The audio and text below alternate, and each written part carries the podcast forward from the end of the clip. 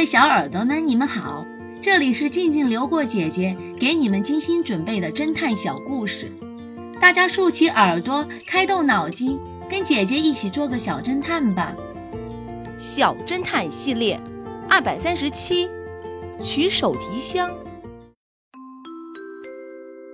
一列开往洛克小镇的列车即将靠站，这个车站很小，停车的时间很短，因此旅客们急匆匆地赶着下车去。突然，一位女士着急地叫道：“我的手提箱不见了！”说来也巧，X 神探也在这辆列车上，他听到这位女士的叫声，马上赶过来。别着急，看看是不是有其他的乘客拿错了。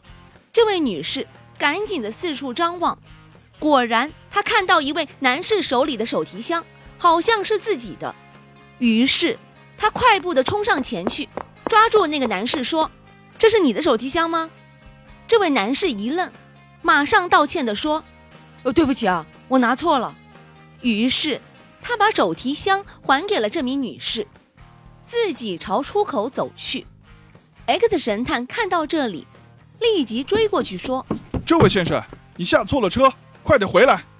不由分说的把这名男子拉上了车，然后他把车站的警察叫过来说：“你好，我是侦探 X，这个男人非常的可疑，我怀疑他是个惯犯。”车站警察把那名男子带到了警备车厢，果然从他身上搜出了很多现金、首饰等值钱的物品。